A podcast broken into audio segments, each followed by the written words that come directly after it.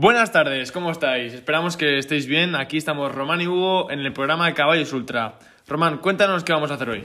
Bueno, hoy traemos un programa muy ameno e interesante en el que hablaremos sobre la comparación entre el motor V12 y el V6, eh, entre algunos coches eléctricos y de gasolina, y también vamos a hablar al final sobre ciertos coches en relación a su calidad y precio y os vamos a recomendar cuáles son para nosotros esos mejores coches. Sí, bueno, en cuanto a este último punto, haremos un pequeño inciso para decir cada uno el coche que prefiere hoy en día para uso diario o para cualquier tipo de acción. Bueno, vamos a empezar hablando de la comparación del motor V8 con el motor V10, dando características generales de cada uno de los motores y después poniendo en común las cosas que tienen y poco más, y nuestras preferencias en cuanto a motores. Ahora, Román, aquí presente, nos va a explicar las características generales del motor V8. Bueno, el motor V8, para que los menos expertos se hagan una idea, es el típico que encontramos en camionetas y en automóviles de gran tamaño, o en, en vehículos a los que llamamos comúnmente como muscle cars. Eh, su cilindrada normalmente oscila entre los 3 y los 9 litros. Y ahora nuestro compañero Hugo va a hablar sobre el V12. Bueno, antes de hablar del V12, quería preguntarte a ti, ¿qué coche prefieres tú con un motor V8? Bueno, a mí el que más me gusta en cuanto a relación, el precio y su consumo es el Audi el R8. Vale, bueno, sí, me gusta a mí también, la verdad. Bueno, y poco más se puede decir de este precioso motor, por así decirlo, que, al cual muchos nos gusta. Y pues voy a empezar yo a hablar del motor V12, que es el que tenemos presente hoy en día en motores de gama alta, por así decirlo, deportivos.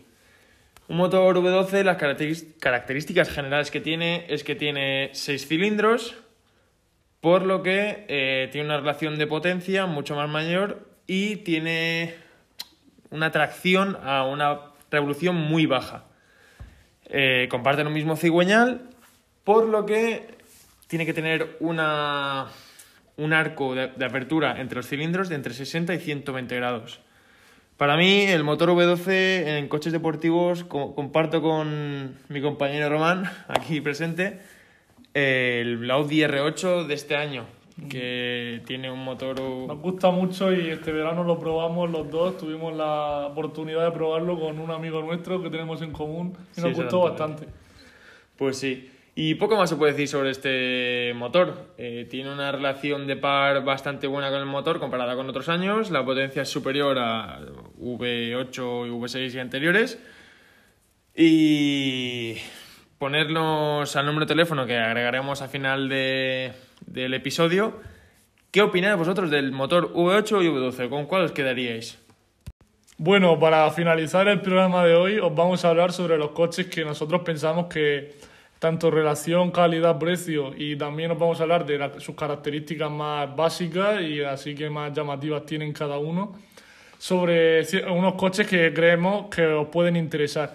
Yo por mi parte voy a hablar del Audi Q3 y Hugo va a hablar del Ford Fiesta SD Line que está interesado actualmente en comprarse y puede deciros muchas cosas sobre él. Sí, Román, sí, sí. Yo ahora mismo estoy mirándome de comprar el Ford Fiesta ST Line y es de verdad que es de mis coches favoritos, eh, me tiene enamorado. Y perdona que te interrumpa, Hugo, pero por ejemplo quiero que nos hables de ciertas características que pienso que a nuestros oyentes les van a resultar eh, mejores para que se hagan ellos una idea. Si quiere alguno está interesado en comprarse el coche, ¿qué caballos tiene? Pues el Ford Fiesta ST Line es la gama deportiva de los Ford Fiesta y va desde los 90 caballos hasta los 155. ¿Y cuánto consume? Eh, este motor, precisamente, yo me voy a coger el de 125 caballos y consume unos 8,4 litros cada los 100 kilómetros. Y la última pregunta, y pienso que puede ser muy interesante, eh, ¿qué nos ofrece la gama Ford para poder ponerla a nuestro coche en cuanto a características de personalización? Pues en personalización de coche eh, tenemos un amplio catálogo para añadirles mil cosas. Eh, de hecho, si tú quieres ponerle más cabeza al coche, ya te tienes que ir a la gama ST, no ST Line, que es un modelo de coche más deportivo y ya son más de 200 caballos. En cuanto a características para añadirle de extras a los coches, yo personalmente voy a hablar de las que a mí más me importan y más me gustan y las que voy a poner yo. Eh, voy a poner un techo panorámico, que lo veo muy importante, porque a la conducir te da como más libertad y más sí, perspectiva. si estamos por alguna zona que haya buenos paisajes y todo eso, podemos Exactamente. verlo. Da más libertad a la conducción y se te puede hacer más ameno y menos pesado. En cuanto a estética, pues voy a cogerle un gris magnético que le da un toque muy deportivo y un, un spoiler que viene siendo el alerón trasero, que no resalta mucho, pero le da un toque también deportivo al coche. ¿Y las llantas? Las llantas vienen de serie unas llantas de... No estoy seguro ahora, pero creo que 18 pulgadas, que son muy bonitas. Eso sí, si ya quieres poner unas llantas deportivas totales, son 300 euros más. Después, en cuanto a extras más, yo creo que es muy importante ponerle sistema de altavoces. Sí, es muy caro, son 700 euros de sistema de altavoces, pero eso es como ir a una discoteca de Ibiza con David Guetta Tiene que pinchando. ser eso una barbaridad. Pues sí. Bueno, y esas son las características generales que tengo yo para mi Ford Fiesta y el que recomiendo a la gente entre 18 y 25 años para elegir un tipo de coche, es el que yo diría. Bueno, Román, ahora mismo quiero que nos des tu opinión de qué coche elegirías tú y de qué características tiene.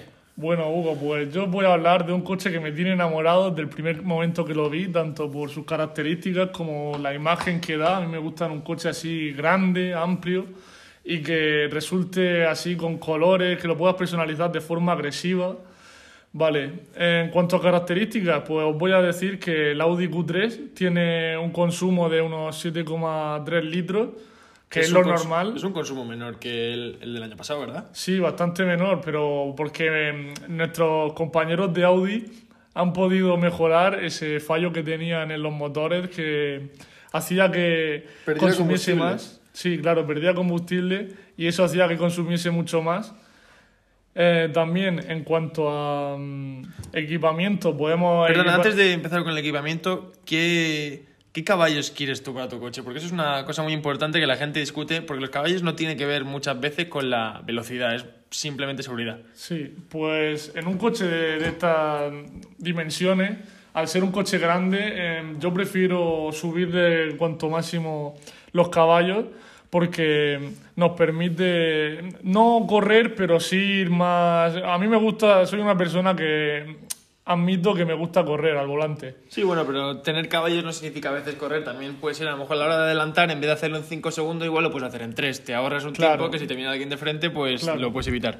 Pues eh, a mí el modelo que te viene de base son unos 150 caballos, pero no me convencía del todo, por lo que le voy a poner 200, que es Sí, lo que más creo que se ajusta a, lo que yo busco. También el peso, cuanto más caballo, pues más va a tener potencia de relación de motor y todo esto. Claro, y en cuanto a características, yo creo que todo, la- todo lo que sea per- personalización eh, tiene mucho que ver también como el Ford Fiesta que tú decías, que lo de los- la equipa- el equipamiento de todo lo que sea los altavoces y todo eso, al final eh, es un precio que yo pienso que es innecesario. En ciertos casos, porque, porque el altavoz yo sí se lo voy a poner, pero todo lo de los GPS y todas esas cosas no se lo voy a poner porque es que al final son el coche te cuesta casi 10.000 euros más y creo que no merece mucho la pena.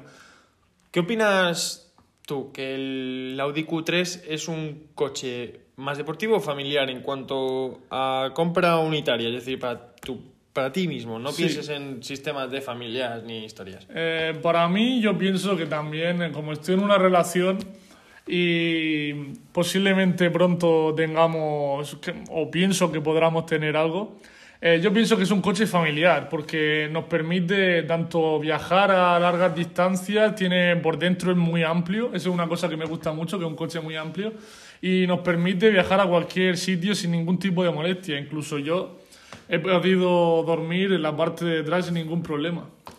Joder, pues la verdad que incluso me has llegado a convencer un poquito de dudar entre el ST Line o el Q3, la verdad.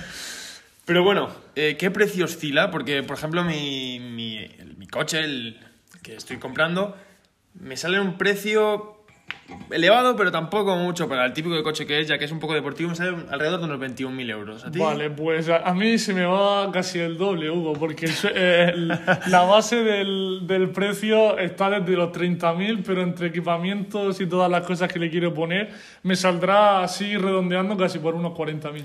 Dios mío, de verdad. Yo casi que prefiero quedarme con el modelo deportivo, no tener familia hasta dentro de un tiempo. Y bueno, esperamos verle pronto aquí escuchándonos otra vez. Y hasta aquí nuestro programa de hoy. Venga chicos, adiós. Hasta luego.